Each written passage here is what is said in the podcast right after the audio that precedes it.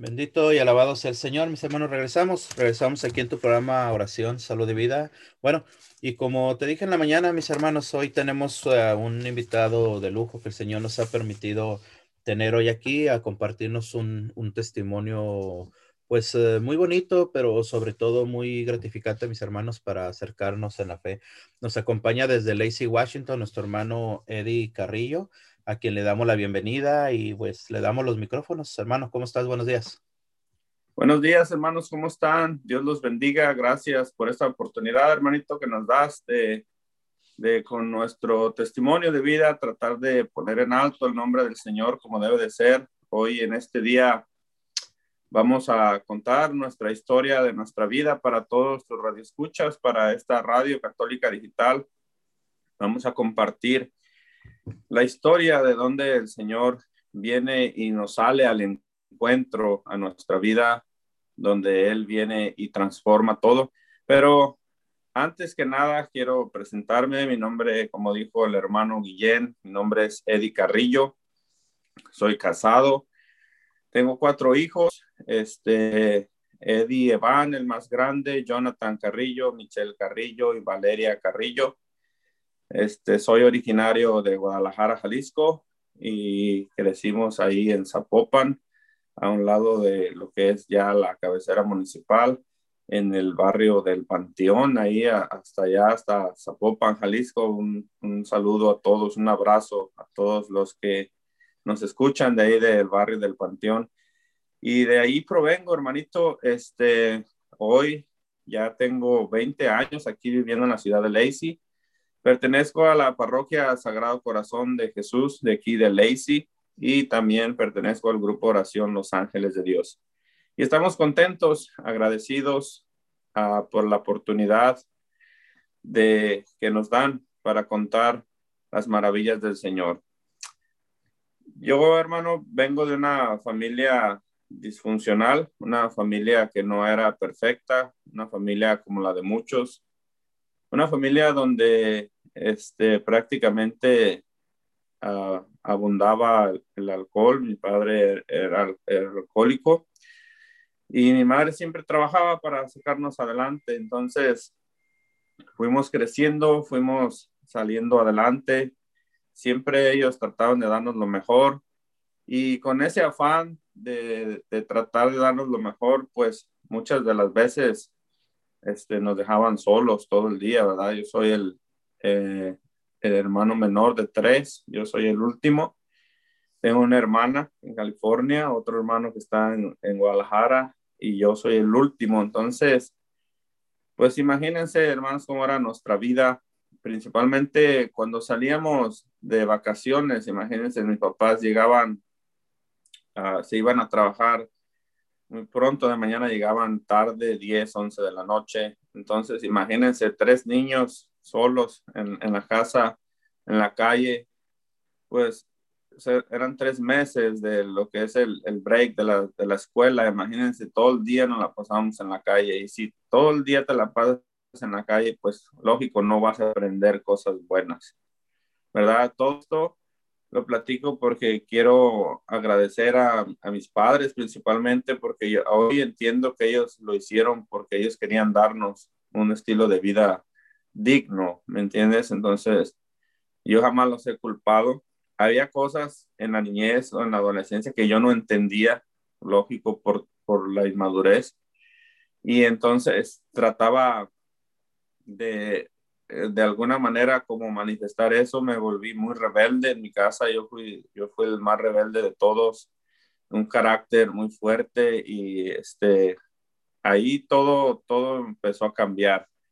Después empezamos a juntarlos, juntarnos en la, ahí en la, en la, en las esquinas con los amigos hicimos nuestra pandilla, como dicen, ¿verdad? Normal, casi todos en la vida hemos tenido un grupo de amigos con los que nos identificamos, con los que nos sentimos a gusto y, y con los que queremos pasar la mayoría del tiempo. Y con ellos, te digo, me la pasaba casi prácticamente todo el día. Este, me gustaba mucho el fútbol, este, practicaba mucho el fútbol con mis amigos, era lo que más hacía. Y ya después, hermanito, vienen este, pues las cosas de la adolescencia, como te digo, ya este, yo sentía que mis padres no me entendían, que no me comprendían, empecé a, a tratar de, de, de, buscar mi propio destino, ¿me entiendes? Y a veces me iba de la casa o a veces me iba a trabajar fuera por varios meses y, y como que no, no sentía así muy, muy, muy raro estar lejos de la familia, pues de todos modos, aunque estuviéramos ahí, no, no estábamos, ¿me entiendes? Casi nos veíamos muy poco. Y, y te digo, ya empieza con la adolescencia, vienen este, uh, pues ya vienen la, las cosas que tú vas adquiriendo en la, en la calle. Empezamos a, a tomar alcohol y fumar cigarro también y prácticamente lo hacíamos no, no porque a uno le gustara, sino porque estás ahí con, con, tu gente, con tus amigos, con los que te sientes bien. Y si uno lo hacía, pues teníamos que hacerlo todos con ese, ese pacto de unidad que muchas veces hacemos, ¿sí me entiendes? Entonces, ahí empezó a entrar el alcohol a mi vida, empieza a, a llegar el cigarro y después lo alternábamos, jugábamos fútbol y luego venía el alcohol y ya después... Eh, cualquier cosa que hiciéramos, el alcohol siempre tenía que estar presente. Y imagínate, yo no, yo no lo entendía, yo empecé a tomar alcohol eh, como de los 14 años. Entonces ya para, yo siento que para la edad de 17, 18 años yo ya tenía un problema grave con el alcohol y yo no me daba cuenta por el, por, por la inmadurez que tenía y todos pensábamos, todos lo hacen, todo es normal, no pasa nada. Pero sí, ya hoy me daba cuenta que yo, yo sí tenía un, problema, un problema grave de alcoholismo y no me daba cuenta.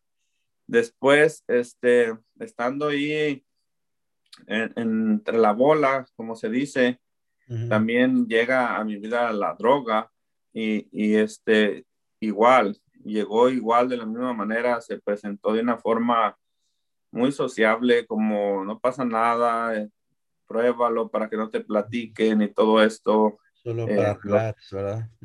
Sí, los amigos, el ambiente, todo se prestaba, ¿me entiendes? Entonces, ahí es donde llega a mi vida la cocaína y la empiezo a ingerir, pero siempre, yo lo digo para aclarar, siempre solamente estas cosas pasaban eh, cuando estaba con mis amigos. Esto yo nunca lo hice solo. Siempre era en el ambiente donde yo me juntaba porque todos lo hacían, porque estábamos todos juntos. Entonces ahí fue cuando empezó, a, empecé a ingerir esta droga. Gracias a Dios, hoy lo puedo decir, gracias a Dios, nunca se me hizo un vicio. Solamente era cuando estaban ellos. Hermano, perdón. Uh, quiero recalcar aquí algo ahorita sobre lo que estás diciendo, sobre todo para, para los jóvenes que escuchan, para las familias. Como, tú vas hablándonos de esto y acabas de decir que siempre lo hacías no tanto porque te gustara, sino yo siento lo que tú necesitabas era una aceptación, ¿no? Era sentirte aceptado con tus amigos y bueno, lo que uno hace es hacer lo que ellos hacen, te repito, por aceptación. A iniciar en el alcohol, como dices tú, pues era simplemente el, el estar cómodo con ellos, el estar gusto, pero ese mismo alcoholismo, esa misma alcohol que tomabas, cómo fue abriendo la puerta, nos estás hablando ahorita ya para la droga, ¿no? Para la cocaína, muy, muy en, en especial es lo que nos menciona, ¿cierto? Sí, hermanito, y es que como tú te juntas en un círculo de amigos para los jóvenes, para que nos entiendan este mensaje, te juntas en un círculo de amigos que son los que te dicen que tú eres el mejor, que, que tú eres mucho. Yo siempre he sido muy alegre, yo soy el que los hacía reír y todo eso, la gente me buscaba, cuando me veían, me abrazaban. Y, y, y, eso era lo que en ese momento yo necesitaba. Yo necesitaba un abrazo, necesitaba sentirme querido. Pero como solamente era con mis amigos donde me lo decían, pues por lógica yo hacía lo que ellos me decían, porque en alguna manera inconscientemente ellos estaban llenando ese hueco de soledad que tenía mi corazón y, y, haz de cuenta, tú, tú, me complaces, tú me das lo que yo necesito, yo me siento a gusto contigo, pues entonces yo te complazco. Si hay que tomar, hay que tomar. Si hay que fumar, hay que fumar. Si hay que eh, eh, tener droga, pues vamos a hacerlo. Y eso es lo que a veces los jóvenes no nos damos cuenta, de ese vacío que se va abriendo en el hogar principalmente. Y venimos a taparlo en la, en la calle. Prácticamente ya después, hermano, a mí no me interesaba estar en la casa, a veces iba a dormir, a veces no, porque yo estaba a gusto en la calle, yo me sentía a gusto con mis amigos, nos desvelábamos todos los fines de semana, prácticamente casi ni dormíamos los fines de semana, pero era un ambiente que en su momento nosotros decíamos que eso era lo mejor y que eso era vivir la vida, ¿sí me entiendes? Entonces ahí es donde todo se empieza a salir de control Después llegaba a la casa y después un, gran vacío, una soledad, que eso me hacía siempre buscarlos a ellos, regresar a buscarlos.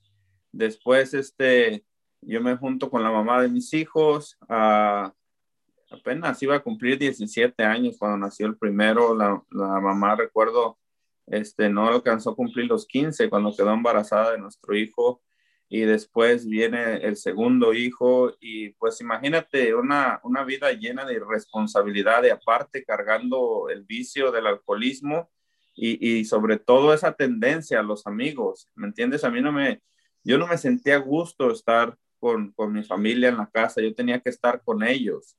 Y eso no lo entendía yo, yo no, sé, yo no sabía qué es lo que estaba pasando. Este, la mamá de mis hijos siempre trató de hacerlo mejor, pero en una, en una vida como la que te platico, lógico, eso estaba destinado al fracaso, ¿verdad? Entonces, muchas peleas, muchos gritos, este, por lo mismo que siempre yo estaba buscando la presencia de los amigos, este, porque ahí es donde yo me sentía bien.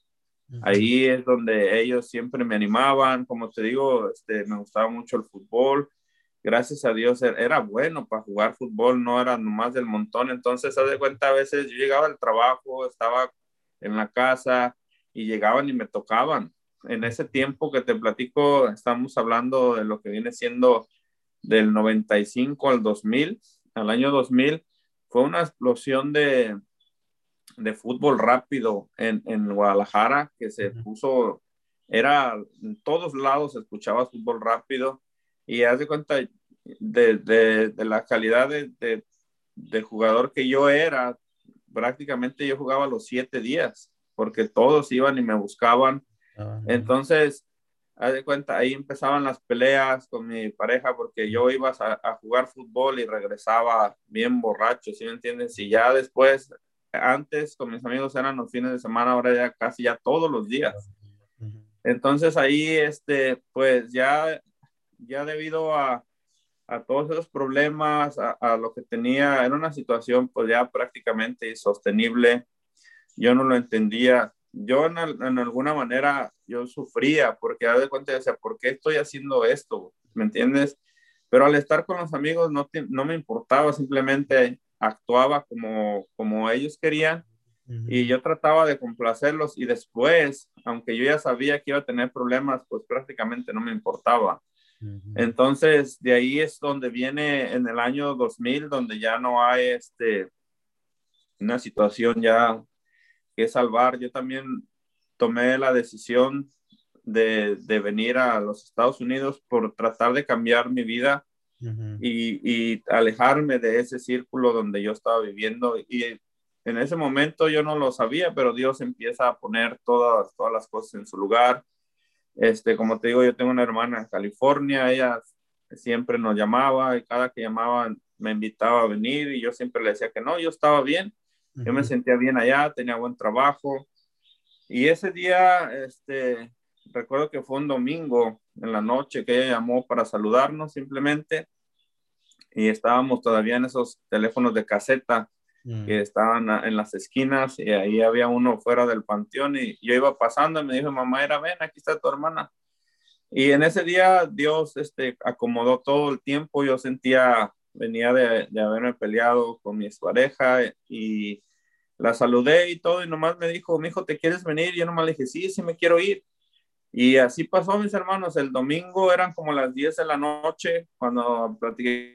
El lunes tempranito en la mañana ella venía para Estados Unidos. Yo no pude despedirme de nadie. Tenía miles de amigos, de nadie me pude despedir, solamente eh, de lo que eran mis parejas, mis hijos y mis padres, mi hermano, nada más. Nadie más se enteró que yo venía porque las cosas así, así sucedieron.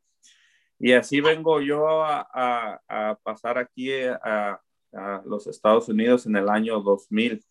Batallé mucho para pasar, este, prácticamente duré un mes en la frontera sin pasar, se nos acabó el dinero, había días que comíamos, había días que no comíamos con tal de, de buscar el sueño americano, pero algo había en mí que algo estaba trabajando en mi corazón, yo decía, yo no me voy a regresar a donde mismo, yo ya no quiero esa vida, yo ya no voy a regresar, si no hay forma de pasar, yo me quedo aquí en la frontera, trabajar para tratar de intentarlo después, pero yo en mi mente siempre decía, yo no me voy a regresar.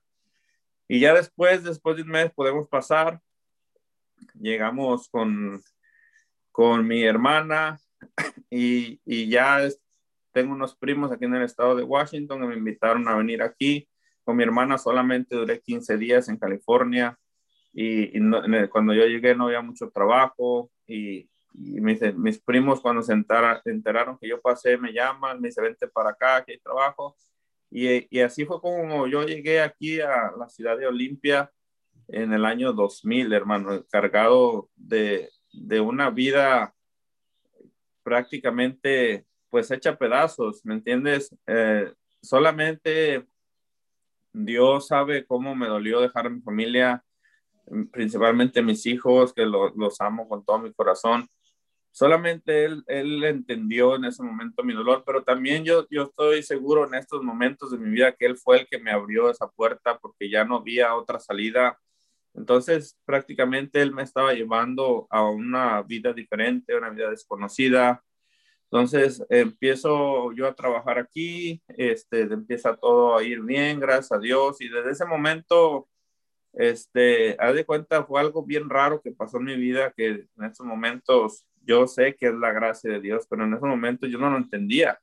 Yo llegué aquí ya de, de 23 años y haz de cuenta, llego a una casa donde éramos puros hombres, vivíamos como 10 personas en un apartamento, todos tomaban, todo eso, y a de cuenta algo había pasado en mí, porque supuestamente yo, yo había dicho, si voy a ir para el norte, yo tengo que cambiar. Y gracias a Dios, hermano, desde ahí, este, yo nunca quise, yo nunca quise tomar.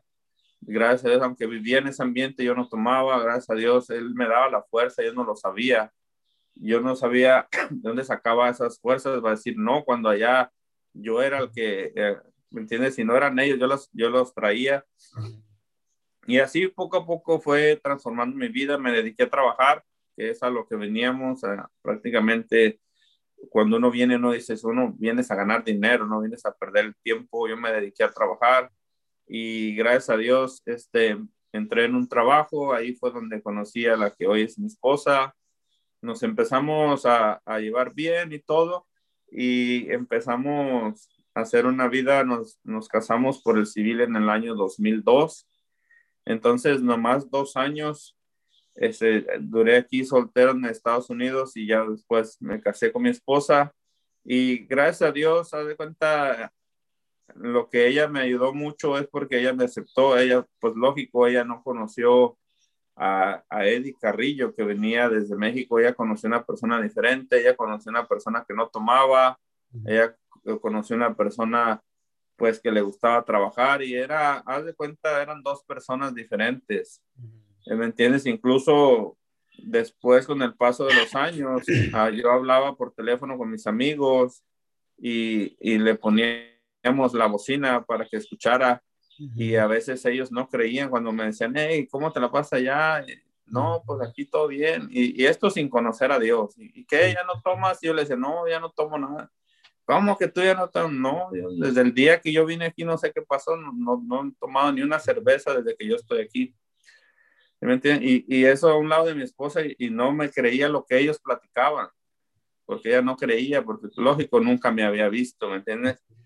Entonces nos dedicamos yo y mi esposa a buscar el, sueño americano, lo que todos, muchos, cuando venimos de México o de, alguna parte de otro país, el, sueño americano es hacer tu casita en, tu lugar de origen, juntar un poco de dinero para hacer un negocito y regresarte. Todos venimos, la mayoría con ese sueño y, ¿me entiendes? Incluso muchos hasta ponemos fecha, ¿no? Yo dos, tres años y yo me regreso. y aquí me tienen 20 años, ¿verdad? Y no he podido regresar. Pero empezamos a trabajar yo y mi esposa, hermano, dándole, este, tratando de dar lo mejor. En el 2003 nace nuestra hija Michelle y todo era feliz y todo era abundancia. Michelle vino a, a, a como ponerle ese bálsamo que necesitaba mi corazón por la pérdida de mis dos hijos. Aunque yo hablaba por teléfono con ellos, pues no es lo mismo, no podía abrazarlos. Y Michelle vino a llenar ese, ese vacío que yo tenía y empezamos a trabajar, hermano, y gracias a Dios empezamos a, a dedicarnos simplemente a, tratar de buscar ese sueño americano y lo estábamos logrando, lo estábamos logrando, pero también, haz de cuenta, mi hija Michelle vino a llenar un vacío, pero ya también se estaba creando otro vacío dentro de mi corazón, porque haz de cuenta, yo me dedicaba a puro trabajar, yo me convertí en esclavo del trabajo. Yo salía de madrugada a trabajar y, y, cuando yo regresaba, yo salía de trabajar y dejaba a mi esposa y a mi hija dormidos. Cuando yo regresaba, los encontraba a ellos dormidos, porque yo regresaba a las 12, una de la, de la mañana. Tenía el otro día que salir igual a las 6 de la mañana y regresar otra vez a las 12, la 1 lo único, hermano, que teníamos, ah, en, recuerdo en ese tiempo, lo único que teníamos era dinero, pero la mera verdad no éramos felices, porque ¿quién va a ser feliz? ¿Verdad? nadie puede ser feliz de esa manera. Este, puedes comprar lo que tú quieras, el carro que tú quieras, la ropa que tú quieras, te puedes dar algunos lujos, pero ahora entendemos que tampoco los lujos te, te cubren los vacíos del corazón. Entonces así empezamos a vivir yo y mi señora tratando de buscar ese sueño americano que te digo, llega, para la gloria de Dios, llega el, el año del 2007. Como te digo, yo vengo de, de, de, la esclavitud del trabajo. Yo no me daba cuenta que yo había hecho mi ídolo, ese era mi Dios, el trabajo, mi Dios, el dinero. Yo venía de todo eso. Llega el año 2007, hermano y ahí es donde, donde, yo empiezo a, hoy, yo empiezo a ver que Dios, Él tenía un plan para mí. En el año 2007, este, la pareja de la mamá de mis hijos, por medio de ellos les, les, empiezan a, a de cuenta, yo hice mi vida, ella hizo su vida, su pareja le empieza a ayudar y mis hijos consiguen la visa. Mm. Entonces, haz de cuenta que en el año 2007 Dios nos da la, la, la bendición de que fue el año más bendecido porque empezamos a tener mucho trabajo, nos iba muy bien a mí, a mi señora, empezamos a, juntar dinero y, y haz de cuenta, ese, en ese tiempo tuvimos que analizar, compramos una casa en México, compramos una aquí y el último decidimos, este, pues darle el enganche con una casa aquí. Eh, en ese año, el comienzo del año, me acuerdo fue como en, en abril, por ahí, Dios nos concede darle enganche para nuestra casita, todos felices y contentos. A, los pocos meses viene esa, esa noticia de que mis hijos tienen visa, que quieren venir a conocerme y pues yo era el hombre más feliz del mundo. Después de siete años iba a ver a mis hijos, el Señor nos había regalado la posibilidad de, de comprar una casita y también vendría otra bendición más en el año 2007 viene nuestra hija Valerie. Y entonces era, haz de cuenta, hermanito, como una bendición tras otra, una bendición tras otra. Y la mera verdad, cuando uno está lejos de Dios, hermano, pues nunca te va a salir una palabra de agradecimiento. Yo hoy lo digo ah, para la gloria de Dios, pero también haz de cuenta, hay un sentimiento de decir, ¿por qué no mirabas en ese tiempo tanta bendición que te daba? Y simplemente yo era de las personas que decía, yo compraba un carro y ese carro yo me lo gané, yo decía, sí, yo trabajé para comprarlo, ¿sí? Yo me estoy dando ese lujo, a mí nadie me está regalando nada, yo aprendí eso y aquí yo entendí en el norte, si tú quieres algo, trabaja y, y cómpralo. A veces, hermano, yo llegué a tener hasta tres carros y quitarlos nada más por lujo me los compraba para, para hacerme sentir que yo podía. ¿Sí son, son, ah, son, los, los vacíos, hermano, los vacíos que seguimos teniendo. Y perdón que te interrumpa, pero quiero hacer así una recapitulación rapidito. Fíjate, ¿cómo, cómo, cómo el Señor trabaja, hermano? O sea, sin que uno, digamos, lo busque, pero Él no deja de buscarnos. Fíjate cómo, cómo tu vida, lo que nos está relatando hasta ahorita, hermano, pues tu vida de, de niño, de adolescente, fue una vida uh, solitaria, fue una vida vacía, digámoslo así. Te refugiaste en alcohol, en drogas, pero a la misma vez te repito cómo Dios no te soltó. Vemos cómo tú sentías ese deseo de venir a Estados Unidos. Eso, como dices tú, o es algo que está en el corazón. ¿Por qué? Porque es Dios quien te está enviando a cierto lugar. Eso es sin duda, explico? Entonces, nosotros podemos luchar, pero Dios nos tiene ese, ese llamado, ¿verdad? Entonces, ¿cómo vienes tú a Estados Unidos? ¿Cómo dices tú empiezas a trabajar solo el trabajo? Y esto lo, lo, digo porque hay en este momento muchísima gente en la situación en la que tú estuviste, en la que tú nos hablas. Gente que se dedica solamente a trabajar, gente que, pues, que, que trabajan ya no solo por la necesidad, sino por el, por el deseo, ¿verdad? Ponen encima el trabajo por la familia, ponen encima el trabajo por, por Dios mismo. Entonces, pero en todo esto, hermano, como, como Dios siempre quiere darnos, porque yo lo, lo predico seguido, es bueno tener, si explico, es bueno tener nuestra casa, es bueno tener nuestros bienes, eso está excelente. El problema es qué valor le damos a lo que tenemos. Es lo que tú nos estás hablando ahorita, hermano. Adelante. Amén. Sí, porque tengo una vida de esclavitud al trabajo del Dios dinero, eh, prácticamente no valoras nada que no esté cerca de eso, ¿sí me entiendes? Yo no valoraba el esfuerzo de mi esposa, yo no valoraba, te das de cuenta, más, más tiempo a mis hijas, como en ese tiempo nomás tenía a Michelle, yo no valoraba lo que Dios me estaba dando, prácticamente la tenía y, y no estaba yo con ella, prácticamente la historia de mi vida se estaba repitiendo con mis padres, yo, ellos por darnos todo, nos, nos, dejaban mucho tiempo solos y entonces yo prácticamente inconscientemente yo estaba haciendo lo mismo y no me daba cuenta por tratar de buscar ese sueño americano, ¿entiendes? Entonces, como te platico, en el año 2007 viene el año de la gracia que yo, yo le puse así, porque ahí fue donde Dios me, me dio todo, hermano, pero también ahí fue donde Dios me quitó todo.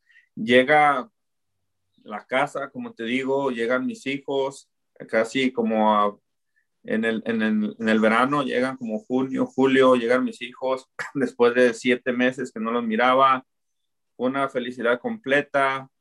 Eh, eh pedí en el trabajo, recuerdo como 22 días que estuvimos paseándonos por todos lados, todos felices, todos contentos. Pero una vez más, como te decía, como yo no conocía a Dios, pues nunca, nunca salió de, mi, de mi boca decir gracias Dios porque me diste un hogar donde pueda tener una vida digna para mi señora. No es una casa llena de lujos, pero es una casa digna. Eh, gracias Dios porque me, me, permitiste ver a mis hijos después de siete años, aunque yo no pueda, ellos pueden venir.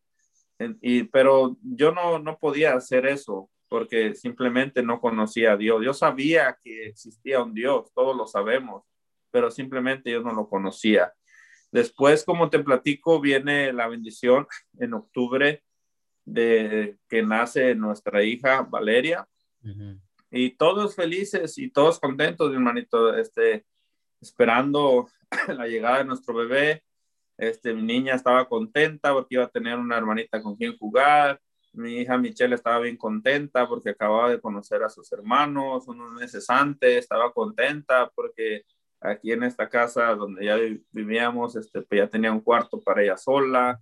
Entonces, todo, todo era felicidad hasta que se viene el día, el, viene el día de, de que nuestra hija nace. Entonces, pues todos felices, todo normal. Mi esposa dice que ya, ya siente los dolores este, nos vamos a, al hospital, avisan el trabajo, ya les había yo pues alertado que ya se estaba llegando el tiempo y, y, no había ningún problema.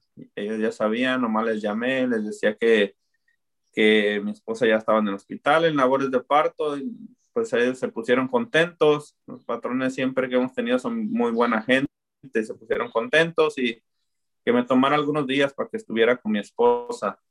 Entonces, pues ahí estábamos, hermano, en el hospital.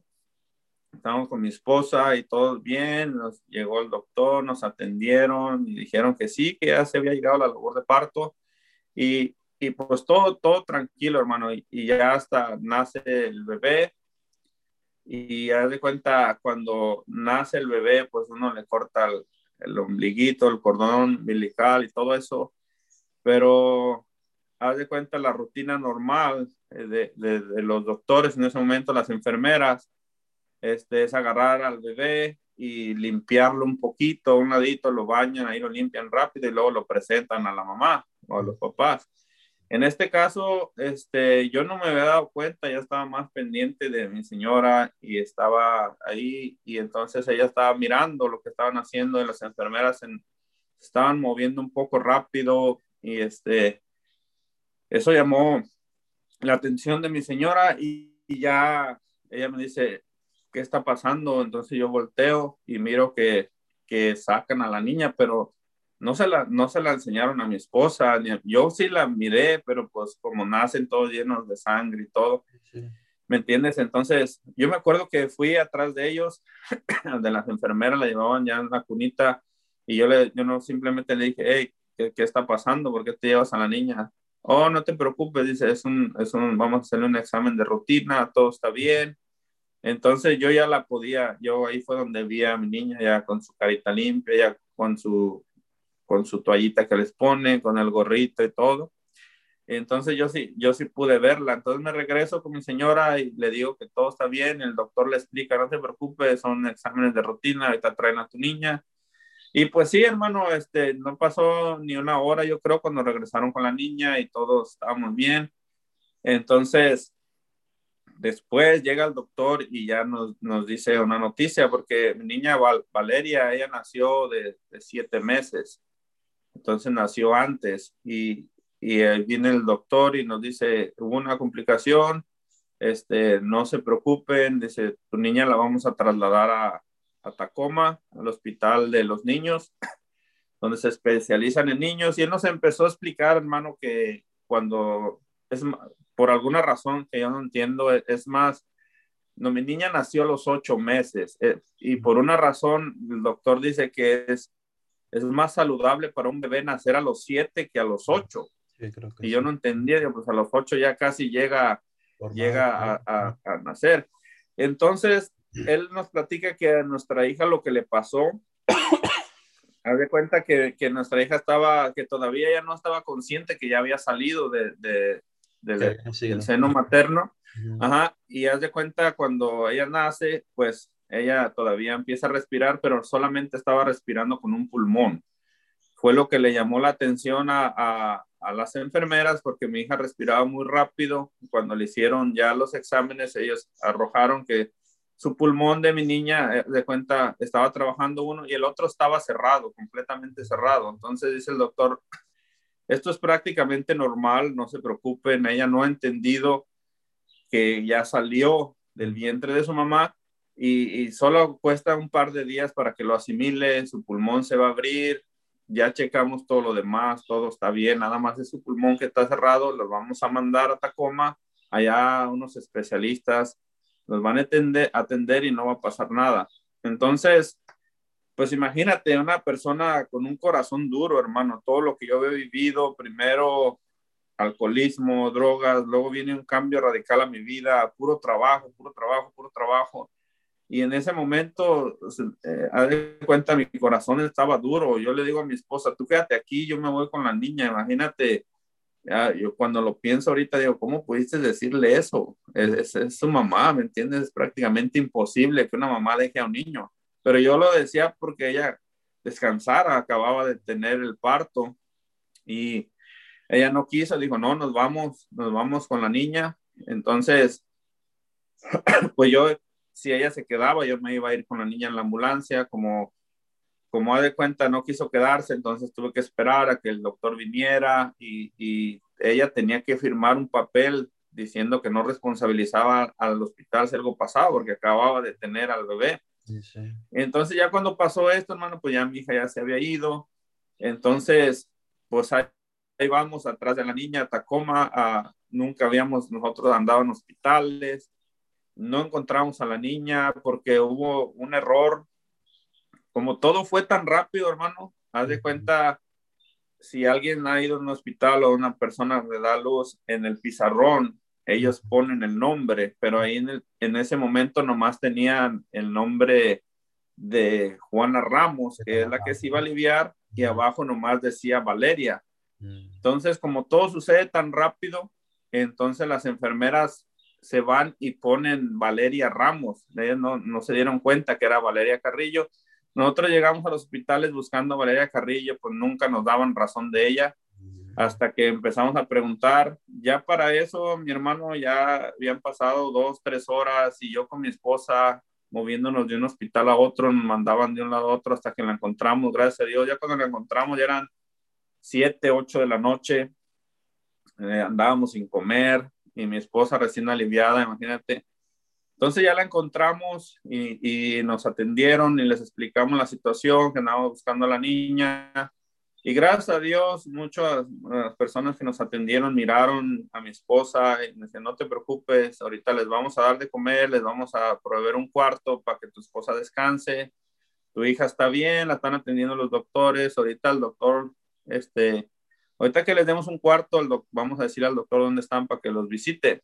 Y sí, hermano, pues sí, ya mi esposa andaba bien cansada, llegó y se acostó en la cama en lo que nos estaban trayendo de comer llegó la comida y yo le decía a mi señora, vente, vamos a comer algo porque ya es bien tarde. Y apenas, hermano, nos estábamos disponiendo a comer cuando entra el doctor, eh, un doctor, este, como de acento, como asiático, y nos empieza a hablar. Ya para en ese momento, gracias a Dios, yo ya hablaba inglés, no ocupábamos, no ocupábamos intérprete. Entonces el doctor viene y se dirige con nosotros, nos recibe muy bien y nos empieza a explicar lo que ya nos había dicho el otro doctor, que no nos preocupáramos, que es un proceso normal, que la niña no se había dado cuenta, que ya le habían puesto una sonda para darle de comer, que todo estaba bien. Y él prácticamente nos aseguró que, haz de cuenta, en, un par de días, dice, ustedes van a estar en su casa felices con su bebé. Fue todo lo que nos dijo. Y, y pues, imagínate, yo no conocía a Dios, hermano, y, venimos, cuando vienes por primera vez a Estados Unidos, te, te dicen que esta es la, la maravilla del mundo, la mejor tecnología, los mejores científicos, los mejores doctores. Entonces, por, por, alguna razón mi corazón se inclinaba y decía, sí, pues si él dice que va a estar bien, todo va a estar bien y algo, algo calmaba mi conciencia, ¿me entiendes? Y ya le decía a mi esposa que comer, todo está bien. Después el doctor regresa y me dice, mira, hay un medicamento que le podemos poner a tu hija, es una inyección. Si tú me autorizas, lo podemos poner ahorita y eso le va a ayudar a que abra el pulmón más pronto, pero tienes que firmar el papel.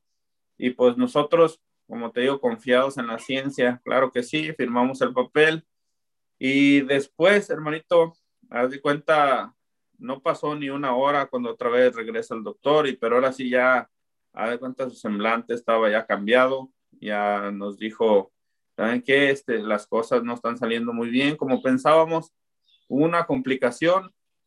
Y yo simplemente, yo tranquilo, le dije, ¿qué pasó? Ya me dijo, oh, pues, este, le pusimos la inyección, el medicamento a tu bebé, dice, pero algo pasó que el, pulmón se abrió, pero dice, se reventó, explotó el, el pulmón de tu bebé, explotó y ahorita tenemos, ese es el problema que tenemos yo todavía en mi, ignorancia, hermano, le decía, ¿y, ¿y, qué van a hacer? Este, ¿La van a operar? ¿Le van a coser el pulmón? Me dice, no, eso es imposible. Es prácticamente imposible. Tu bebé es un recién nacido. Dice, es imposible operarlo. Y él simplemente me dijo, para que tú te des una idea de lo que es un pulmón de un recién nacido, dice, es como cuando pelas una cebolla y le quitas la telita, una telita transparente encima de la cebolla. Esos son los pulmones de un bebé. Dice, no, no se puede hacer cirugía, no se puede hacer nada, simplemente nos toca esperar. Y, otra vez más, el doctor decía las palabras, pues prácticamente yo imagino que mi espíritu necesitaba en ese momento. Me dice, pero no te preocupes, todo está bien. Y otra vez mi conciencia, que si él dice que está bien, pues va a estar bien. Y, y haz de cuenta, cuando nos dan esa noticia, pues mi esposa recibe todo el impacto de esa noticia, pues en ese momento yo pienso que hasta el corazón duro que llevaba me ayudaba a sostener esa noticia. Mi señora recibe todo el impacto y, y le empiezan a salir granos alrededor de la boca en un momento otro, como ampollas y, y, llegó un doctor a revisarla y él dice que era impacto del estrés. Entonces, haz de cuenta, de un de repente, este, en un día bien bendecido, que fue el nacimiento de mi niña, en dos, tres horas, hermano, todo se dio la vuelta. Todo, todo se dio la vuelta. En un de repente, mi hija estaba en el cuarto piso de un hospital luchando por su vida y en otro piso estaba mi señora en emergencia siendo atendida y, y, yo iba, subía a ver una, bajaba a ver la otra y fue algo bien difícil, hermano, bien, bien difícil, este, que no se lo deseo a nadie, incertidumbre y luego otra vez viene esa soledad. Yo estaba solo otra vez con mis niñas, eh, después empieza a venir la familia de mi esposa y como que ya te relajas un poco, ¿me entiendes? Sientes el apoyo y todo eso. Y ya después, este, ya, ya nos dicen que nos van a, el, el, cuarto que nos habían dado era dentro del hospital, pero como mi esposa se enfermó, nos dijeron que nos iban a prestar eh, en un edificio de apartamentos que es del, del, hospital enfrente. Dice, aquí cruzando la calle vamos a prestar un apartamento para que tu esposa descanse y todo. Y ahí empezó, hermano, ahí empezó nuestro Via Crucis. A de cuenta, mi esposa no podía entrar a ver a la niña porque estaba enferma Mm. por, por todo lo que había recibido del impacto de la noticia. Entonces, mi esposa estaba enfrente en un cuarto de apartamento y yo tenía que estar con mi niña. Todo el día me la pasaba con ella y en las tardes en los ratos iba y le, le platicaba a mi esposa cómo estaba. Ahí hubo, pues hay dos historias que contar. Yo cuento la mía, falta que mi esposa cuente la de ella, el momento de soledad que vivió porque prácticamente pues ella no pudo ver a su hija ni, ni desde que nació hasta, hasta que llegó al hospital, prácticamente ya no la vio, ¿sí me entiendes? Entonces ahí empezó, hermanito, esta historia y haz de cuenta, perdón, día tras día era algo que se iba complicando cada día y, y, yo tenía mi corazón bien duro, hermano. Yo, yo no entendía nada. Haz de cuenta, sí me dolía la noticia, pero como que trataba de ignorarla. Iba y buscaba a mi niña, me la pasaba con ella todo el día. Llegaban los doctores y me decían, ¿sabes qué? Este, pues esto no está pintando muy bien, pero vamos a, a hacer lo posible. Le empezaron a poner máquinas, cada vez más máquinas, como al segundo día, su lado donde su pulmón había explotado tenía una bola de todo el aire que ella respiraba y su aire se iba, se estaba yendo entre lo que es el músculo y la piel y se le miraba una bola muy fea que prácticamente parecía que iba a reventar. Entonces los doctores decían, no tenemos opción, tenemos que perforar su costado para sacarle el aire y fírmame otro papel y ahí voy yo a firmar otro. Le hicieron un hoyo en su costadito, a un lado de su costilla, le sacaron todo el aire y cada vez iba, iba empeorando más, pero siempre los doctores cuando me decían va a pasar esto, siempre me decían, no te preocupes, todo va a estar bien. Y yo me la pasaba todo el día y toda la noche, hermanito, con mi hija, así nomás cuando salía, nomás era para ir a, a decirle a mi esposa que todo estaba bien. Y pues mi esposa, imagínate, todo el día en el hospital, nomás miraba que, que yo abría la puerta rápido, iba y me preguntaba que cómo estaba cómo estaba la niña, y ya le empezaba a decir, y, y, yo no sabía de dónde agarraba fuerza, siempre le decía que estaba bien, que iba mejorando y todo, aunque todo fuera al revés, ¿me entiendes? Yo por lo menos no quería preocupar a mi esposa. Y así empezó todo esto. Después cada vez se iba, como te digo, se iba complicando cada vez más. Este, ya eh, le pusieron un ventilador, cada vez, hermano, este, eran muchísimos aparatos donde mi niña necesitaba para seguir viviendo y yo, haz de cuenta, yo no me daba, yo no me daba cuenta. Esto, hermano, pasaron prácticamente casi dos meses, casi mes y medio, un mes y tres semanas tuvo que pasar, hermano, para que este, nos diéramos cuenta y, y, un mes, casi dos meses, donde mi esposa no podía ver a su hija. Entonces, yo no iba a trabajar, yo, de cuenta, yo quería nada más estar con mi hija, por alguna razón yo nomás quería estar con ella. Yo en muchos tiempos, sí, en el, en el apartamento de cuenta yo me bañaba y todo, pero haz de cuenta como por mes y medio no me rasuraba ni nada. Me dice el doctor, este, las enfermeras, tu niña te escucha, todo. Siempre yo hablaba con ella todo el día, le ponía mi dedito y ella automáticamente lo agarraba. Ella la tuvieron que inducir en un coma cuando le perforaron su, su costado, la inducieron a un coma. Mi hija no podía moverse, hermano. Yo, haz de cuenta, le ponía mi dedo en su manita y automáticamente lo abrazaba. Y si los doctores miraban eso, la enfermera rápido era meterle como unas 15 jeringas de diferente medicina porque ellos querían que no se moviera para nada. Entonces ya prácticamente lo que yo hacía, mejor agarraba mi mano con la de ella para que ya no le pusieran medicina. Me dolía ver que, que le pusieran tanta medicina y me dice el doctor, este, uh, ve, cómprale un, un, algo, una, como una, donde toques discos o ponle música, ella te escucha, dice, ve, cómprale algo, no sé, querían que me distrajera o algo, me salí caminando ahí por las calles, pregunté dónde había una tienda y ya me dijeron, oh, pues aquí hay una tienda donde puedes encontrar eso. Y iba caminando, hermanito, y recuerdo muy bien que le pregunté a una persona, le digo, oye, disculpa, ¿te puedo hacer una pregunta? Y, y esa persona volteó y me dijo, oh, discúlpame, no tengo dinero. Y a veces yo, yo le dije, yo no te estoy pidiendo dinero, estoy buscando una dirección. Y entonces ahí yo me di cuenta, dije, híjole, pues ¿cómo, ¿cómo estará mi aspecto que pensó que le estaba pidiendo dinero? Le compro su música a mi niña, nos regresamos, se la pongo en la cunita, me regreso con mi señora y ahí me dice, ve a la casa, dice, ve a la casa y tráeme ropa, ya se me acabó la ropa.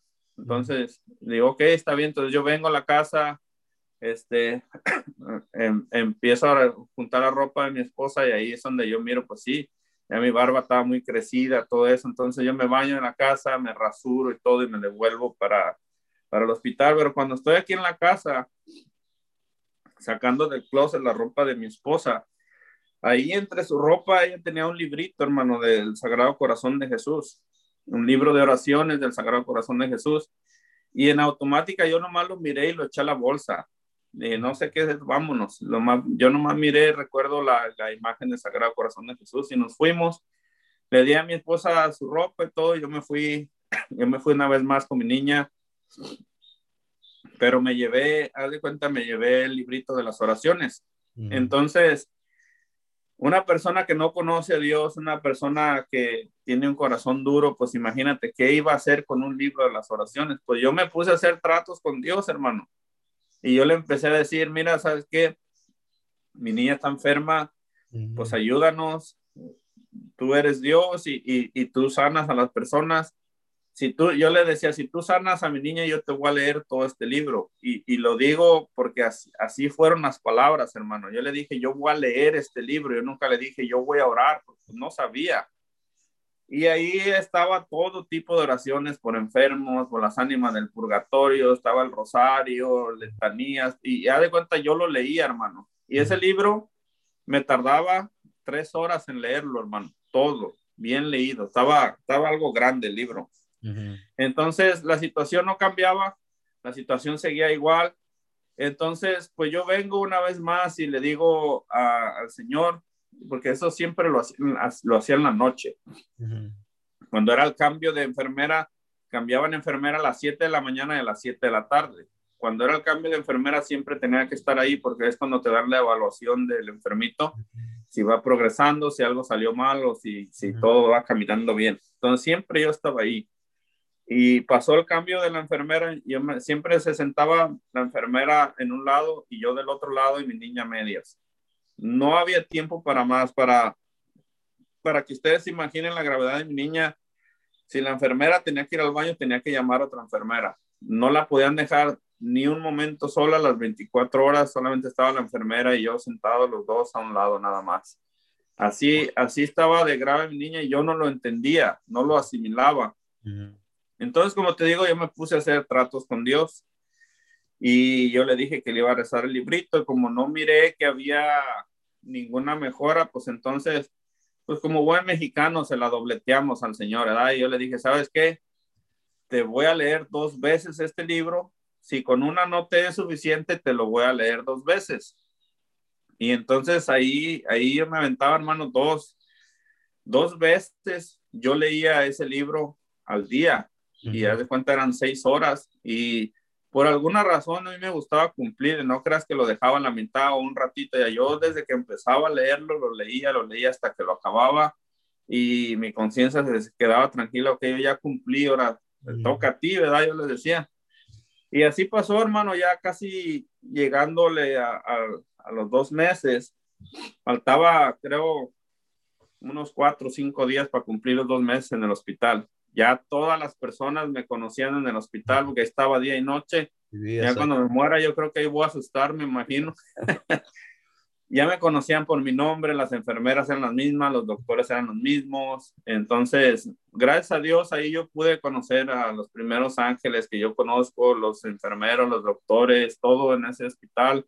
La mera verdad, tienen un, un, sentido de compasión, de caridad para los demás que no lo había visto en ninguna, ningún otro lado, te tratan muy bien, se preocupan por ti.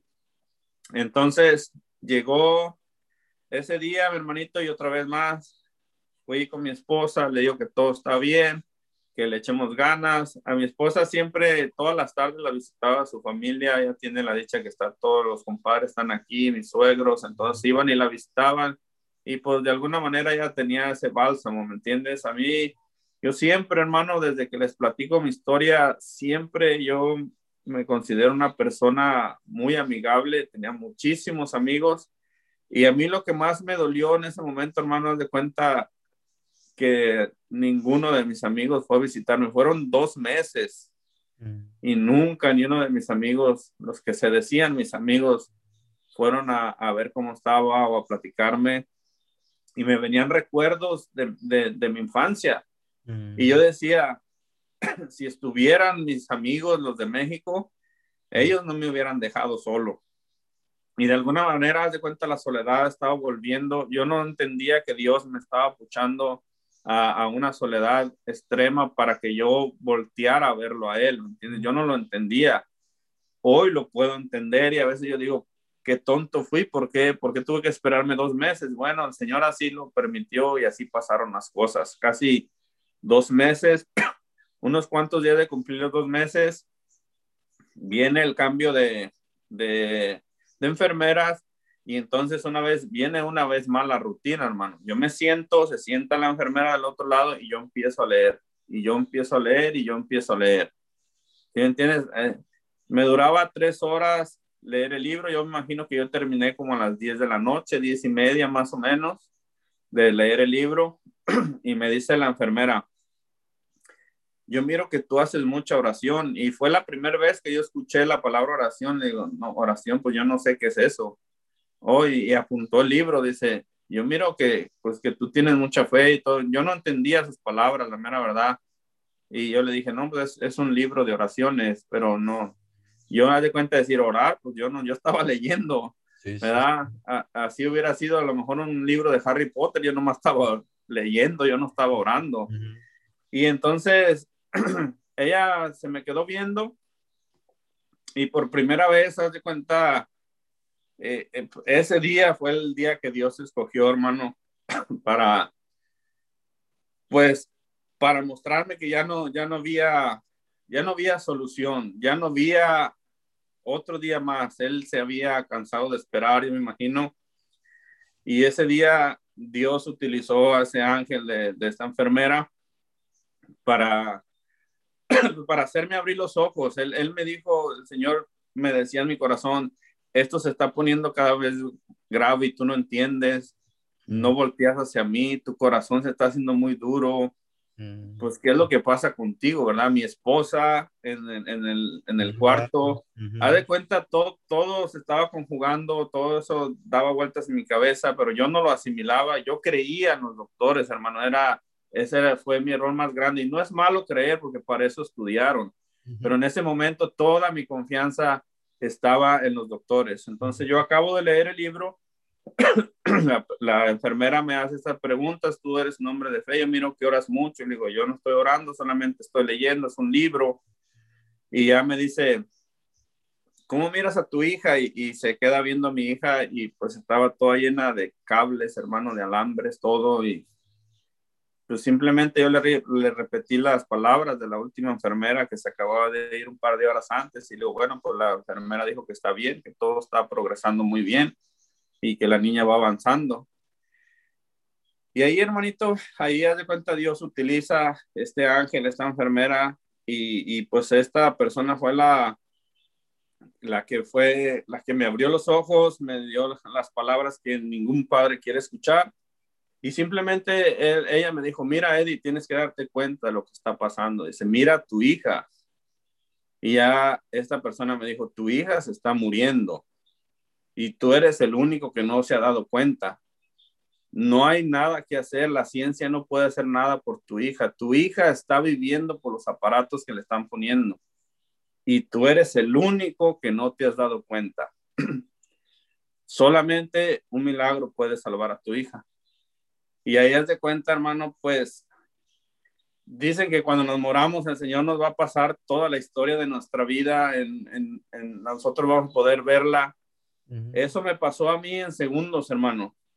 En segundos, haz de cuenta como si me hubieran golpeado en la cabeza, todo lo empecé a ver de una forma muy lenta. Venían imágenes a mi cabeza, risas, llantos, alegrías, borracheras, drogas, todo se me empezó a venir en ese momento. y lo que nunca había hecho ninguna enfermera en ese día, eh, este, hasta ese momento, esta persona que me da esta noticia, que me dice que no hay nada que hacer, que mi niña se está muriendo, esta persona al ver, pues yo inconscientemente cuando estoy viendo todas las imágenes, yo empiezo a llorar, pero yo empiezo a llorar en silencio, ¿sí me entienden? Nomás era puro salir lágrimas. Pienso que de ahí la enfermera tomó la decisión y me dice, Eddie, no te preocupes, le acabo de poner medicamento a tu hija, ya está bien, voy a tomar un café, ahorita regreso. Lo que nunca habían hecho, hermano. Y yo simplemente le dije, está bien, está bien, este, no, no te preocupes. Y ahí, mi hermanito, ahí empezó algo que no puedo yo explicar. Como yo les digo, yo vengo de Guadalajara, soy originario de Guadalajara, pero yo crecí en Zapopan y ahí tenemos, tenemos a, a, nuestra virgencita, ¿verdad? La Virgen de Zapopan. Nuestra Señora de la Expectación. Entonces, siempre, aunque nosotros no practicáramos la fe, hermano, aunque no hubiéramos sido católicos por, por convicción nada más, por tradición, siempre, haz de cuenta, se nos, se nos inculcaba traer una estampita de, de la Virgen para que te protegiera, ¿me entiendes? Como si fuera, ahora, ahora creemos y, y, decimos que eso está mal, pues como si fuera un amuleto, ¿me entiendes? Pero mucha gente cuando no practicas no lo entiende y lo hace, pues yo lo hacía yo en mi cartera traía, yo pienso que ya por más de 10 años, una estampita de la Virgen de, de Zapopan. Y siempre mi mamá nos decía, cuando algo pase, cuando tengas un problema, pídele a la Virgen. Siempre nos decía mamá, pídele a la Virgen. Entonces, cuando me dan esta noticia, cuando la enfermera se va y yo no sé qué hacer, yo no sé qué asimilar, yo automáticamente meto mi mano en la cartera, porque yo quería sacar la, la estampita de la Virgen de, Zapopan y yo quería pedirle, pues en esos momentos que yo eh, en verdad estaba sufriendo, en esos momentos que no sabía qué hacer. Y entonces yo me, empiezo a esculcar mi cartera y a veces ya hasta con desesperación porque no la encontraba, hermano. Y esa, esa, esa imagen de la Virgen de Zapopan me había acompañado por los últimos 10 años de mi vida y yo en mi corazón sentía que me protegía y por eso, por algún momento, en ese momento, hermano, no la encontré. Y yo nunca recuerdo haberla sacado de mi cartera y por ese momento, por alguna razón, no la encontré. Pero hubo otra cosa. Encontré una imagen de la Virgen de Guadalupe. Entonces, se me vinieron los recuerdos, dije, ¿qué está haciendo aquí? ¿Cómo llegó esto aquí? Se me vienen los recuerdos que cuando estábamos despidiéndonos en el aeropuerto, cuando iba a venir para Guadalajara, mi mamá me da la estampita de la Virgen de Guadalupe y me dijo, mi hijo, guárdala mucho y acuérdate, cualquier problema, pídele a la Virgen.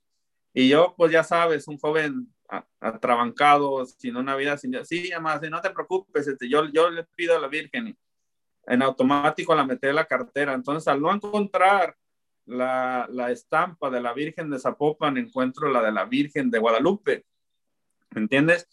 Entonces, para eso pasa la enfermera y me ve con la estampa en la mano y me dice, ¿qué quieres hacer con eso? Y le digo, ¿me dejas ponérsela abajo de la, de la almohadita de la niña? Y me dijo, sí, sí te dejo, dice, pero necesito ponerla en una bolsa porque tal vez está sucia y tu hija está enferma, no voy a agarrar una bacteria.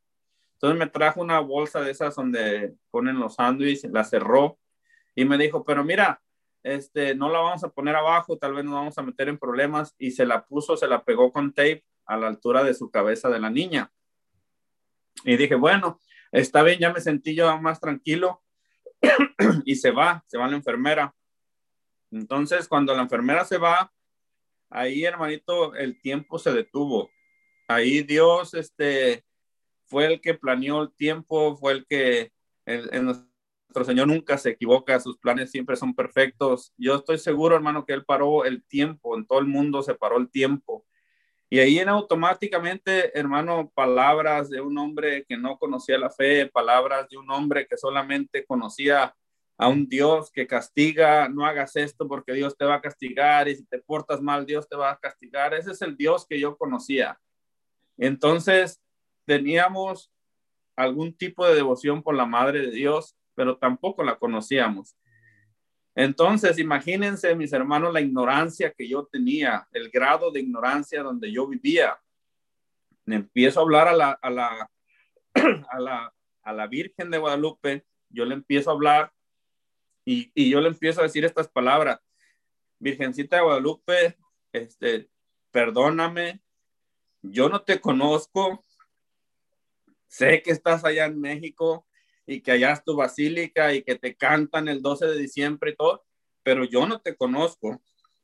Ah, mi corazón,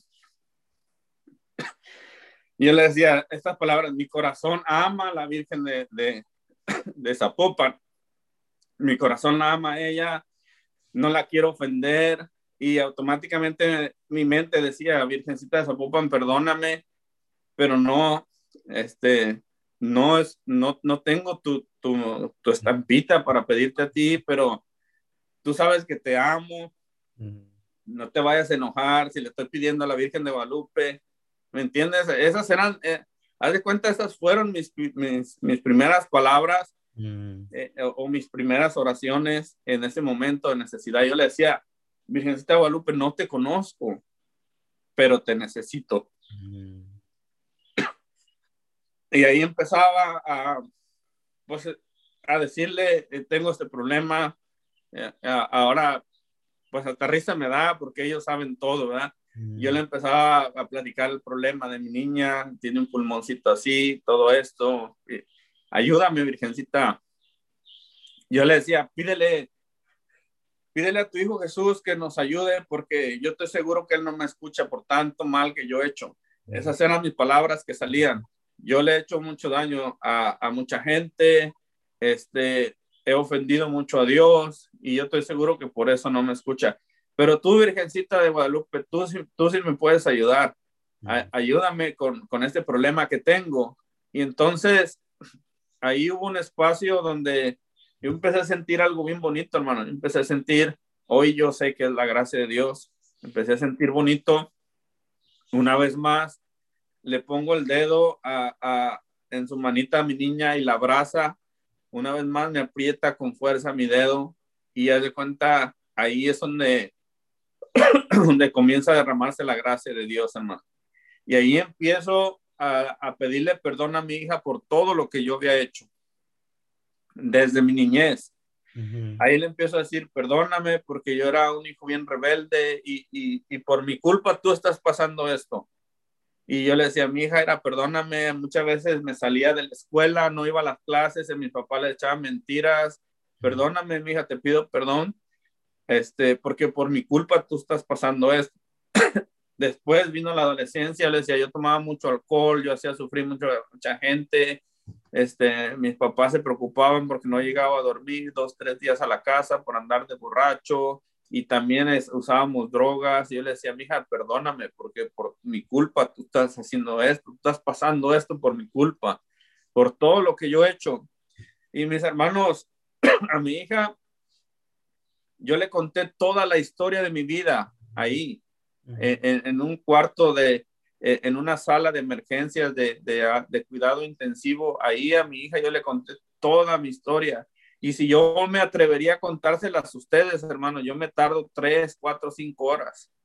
Y ese día yo recuerdo bien perfectamente, entre lágrimas, entre llanto de dolor, hermano, yo hice la mejor confesión que yo pude hacer a mi hija que estaba en ese momento luchando por su vida. Ahí fue la mejor confesión, la más sincera que he hecho en toda mi vida.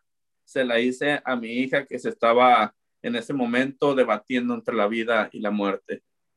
Ahí Dios me demostró que, que Él estaba conmigo y yo no me había dado cuenta. Desde el principio Él había estado conmigo.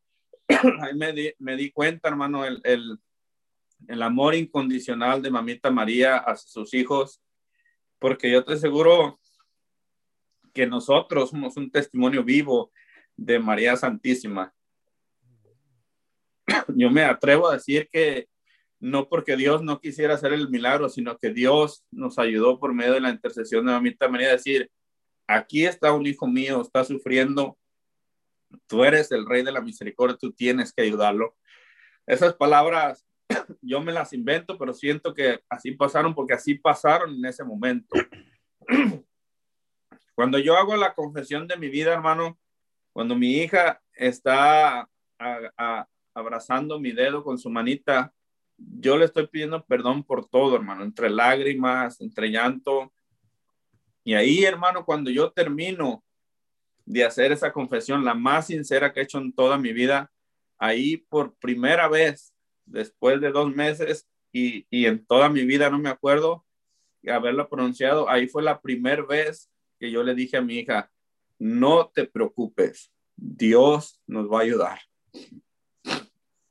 La primera vez que salía la palabra Dios de mi boca y, y se las dirigía en ese momento a mi niña, no te preocupes, Dios nos va a ayudar. Y en ese momento, hermano, pasó algo inexplicable que la ciencia jamás va a poder explicar.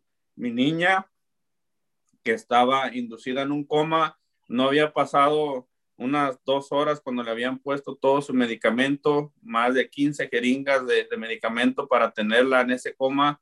Y ahí, hermano, cuando yo acabé a, a, hacer mi, mi confesión, cuando yo acabo de pronunciar estas palabras que les digo, no te preocupes, mi hija, Dios nos va a ayudar mi hija gira su cabeza hacia donde estaba yo, abre los ojos y me da la, mejor sonrisa que yo nunca se me va a olvidar. Mi hija sonriéndome con los ojos abiertos y, y, con su manita agarrando mi mano. Eso pasó en cuanto yo acabé de pronunciar las palabras, Dios nos va a ayudar. No sabía qué es lo que estaba pasando hoy con la, con la gracia y la misericordia de Dios. Hoy yo les puedo decir, en ese momento, cuando yo estaba haciendo mi confesión, yo estoy seguro, estoy seguro que mi niña, eh, ella por ser un instrumento puro de Dios en ese momento, yo estoy seguro que ella estaba de alguna manera viendo la presencia de Dios y, y, la sonrisa no es porque me estaba sonriendo a mí, yo siento que estaba mirando al Señor y le estaba prácticamente diciendo, Señor, tú me enviaste por esta misión, aquí está la misión dando frutos. Este cabezón que tú andabas buscando por, por tantos años, hoy ha abierto su corazón que tú puedas entrar. Y ahí sucedió esa cosa tan hermosa. Esa la platiqué a, un predicador muy famoso y, esta persona me, dio otra versión y me dijo, hermano, tú no te has dado cuenta del amor que Dios tiene para ti, tú no te has dado cuenta de eso porque estás en un proceso de aprendizaje. Dice, mi hermano, tu hija no pudo estar viendo a Dios Dice, hermano, tú te confesaste con el mismo Dios. Mm. Me dice, acuérdate que Dios es espíritu y Él puede manifestarse donde Él quiere, Él puede agarrar la forma que Él quiere. Él estaba ahí presente cuando tú te confesaste, Él te perdonó y Él te regaló una sonrisa de aceptación diciendo, sí te perdono todo lo que tú me has hecho, sí, haz de cuenta, sí creo en lo que me estás diciendo y yo te perdono porque te amo. Son cosas, es, es algo diferente que yo no había aprendido, pero yo digo, la misión por la que Dios había mandado a mi hija se estaba cumpliendo ahí. Entonces, ahí es donde yo digo que Dios paró todo el tiempo, hermano, porque cuando yo acabé y cuando mi hija, haz de cuenta, cuando mi hija voltea para conmigo y me sonríe, ahí haz de cuenta, fueron unos cuantos segundos donde yo disfruté primera vez ver sus ojos abiertos, ver su sonrisa, y haz de cuenta, fueron unos segundos cuando miro que viene la enfermera para atrás y yo nomás le agarro con mi otra mano, le agarro la cabecita, le digo, no te preocupes, mija, todo va a estar bien. Y mi niña se queda dormidita otra vez. Yo no quise decir nada porque otra vez le iban a poner medicamento y yo ya no quería que le pusieran medicamento. Fue un, fue un momento hermoso, hermano, que nunca se, que nunca se me va a olvidar ese momento, este, porque nadie me puede explicar que una persona estando en coma haya abierto los ojos, me haya sonreído y se haya vuelto a dormir en coma. ¿Sí me entiendes? Entonces, llega la enfermera y me dice, Eddie, vete a descansar, tu hija está muy bien, te esperamos aquí en la mañana para que vengas al cambio de enfermera, a ver cómo sigue evolucionando tu hija. Ok, me parece bien. en ese momento algo había entrado en mí, hermano. Muchas personas se han encontrado con Dios en un retiro, muchas personas se han liberado en un retiro, muchas personas saben el sentimiento que es cuando sales de un retiro. Tú sabes cómo entras, pero no sabes cómo vas a salir.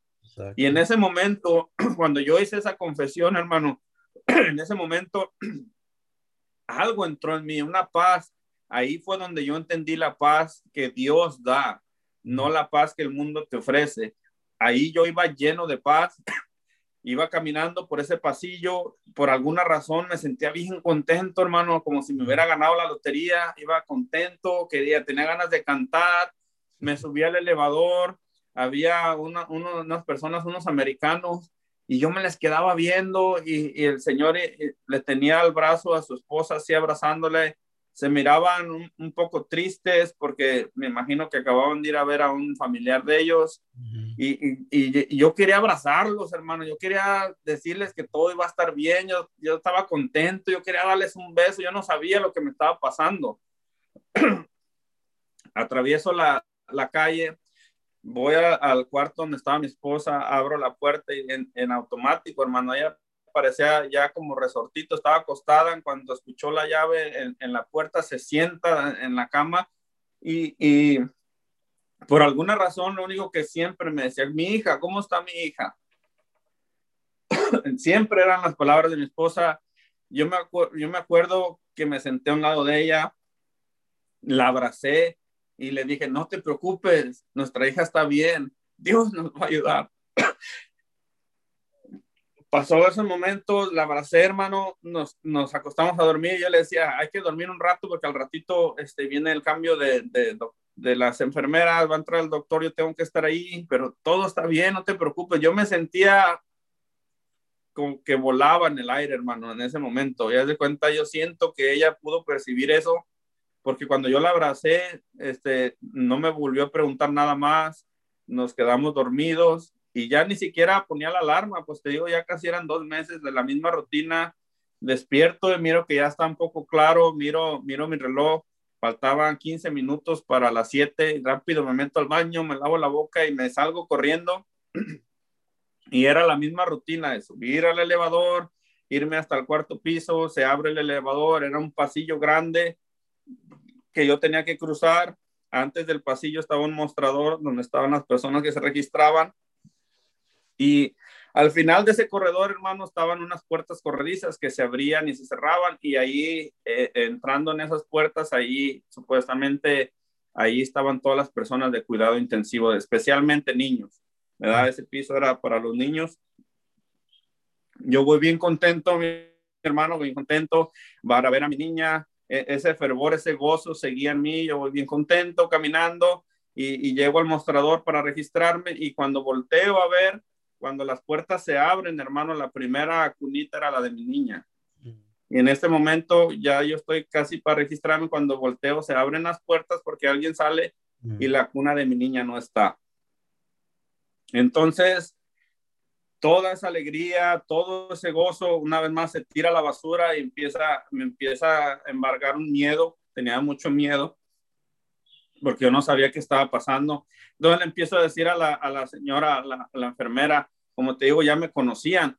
Le empiezo a decir, oye, ¿dónde está mi niña? Mi niña me decía, cálmate, cálmate. Este, ¿qué tienes? Mi niña. Yo nomás le decía, allí está mi niña, ¿dónde está? ¿Por qué no está su cuna?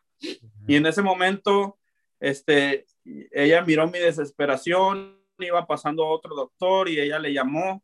Este, ahora entiendo que solamente era para distraerme porque en verdad yo me puse mal, está mucho miedo y, y nomás estaba preguntando por mi niña. Entonces este doctor se acerca conmigo y me dice, a ver, este, yo te puedo ayudar, ¿cuál es tu problema? Yo nomás le decía, por dos meses mi niña estaba en ese lugar, está en la cuna, ayer me fui y ahí estaba, ahorita que vengo no está.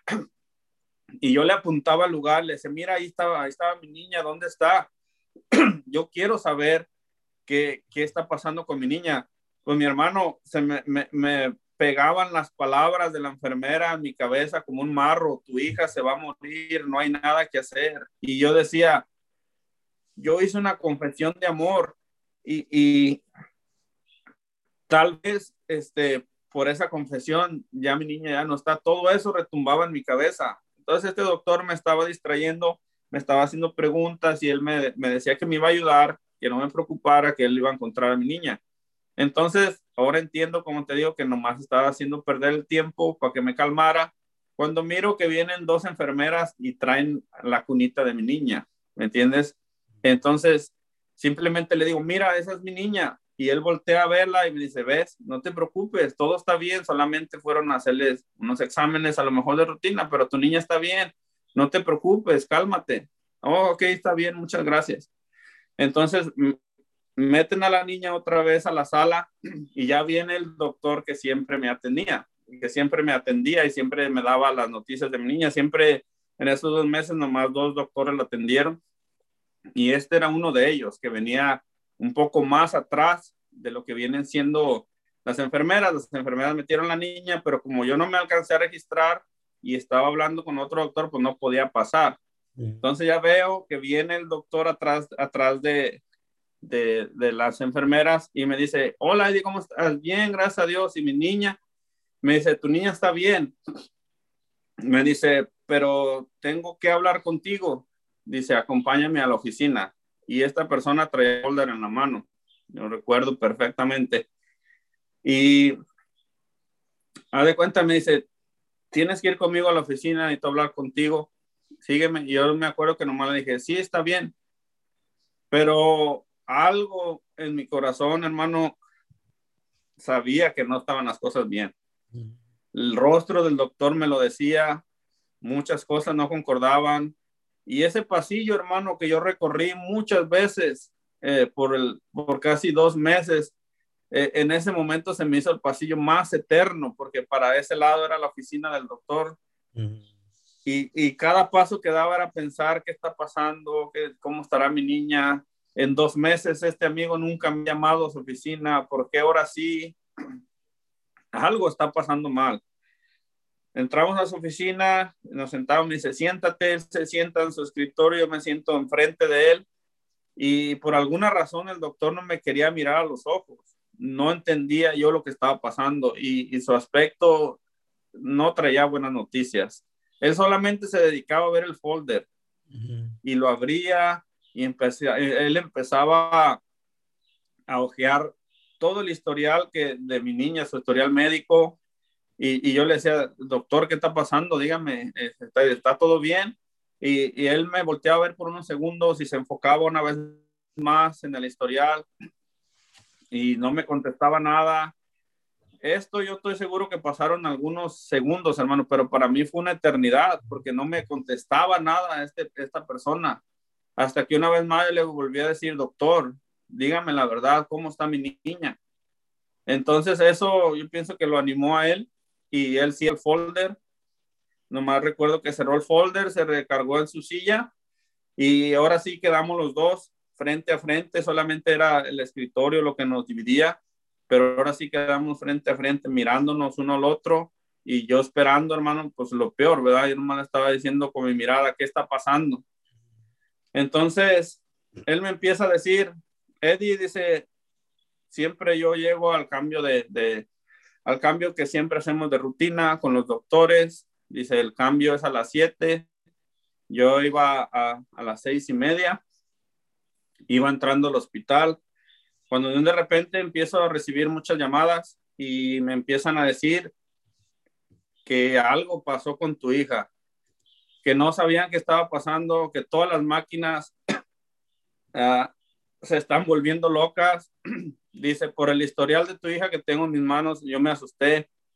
Subí lo más rápido que pude encuentro, dice, me encuentro un caos totalmente. Todas las enfermeras corriendo de un lado para otro, todos los ventiladores y las máquinas en donde estaba conectada tu hija, dice, se estaban volviendo locas, todas estaban pitando, no sabíamos por qué fue la razón.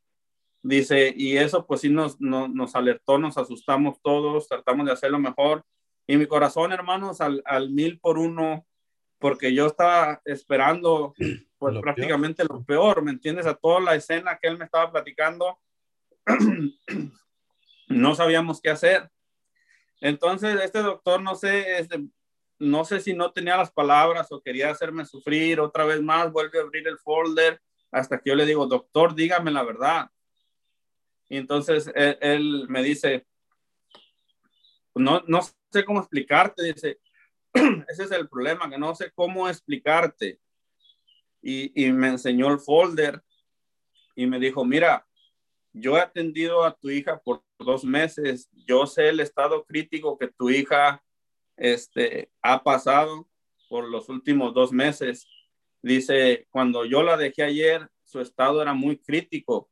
Dice, y en la mañana que llego me encuentro con este panorama, todo, dice, todo arrojaba malas noticias. La llevamos de emergencia a hacerle rayos X para revisar, para revisar cómo se encontraba su pulmón.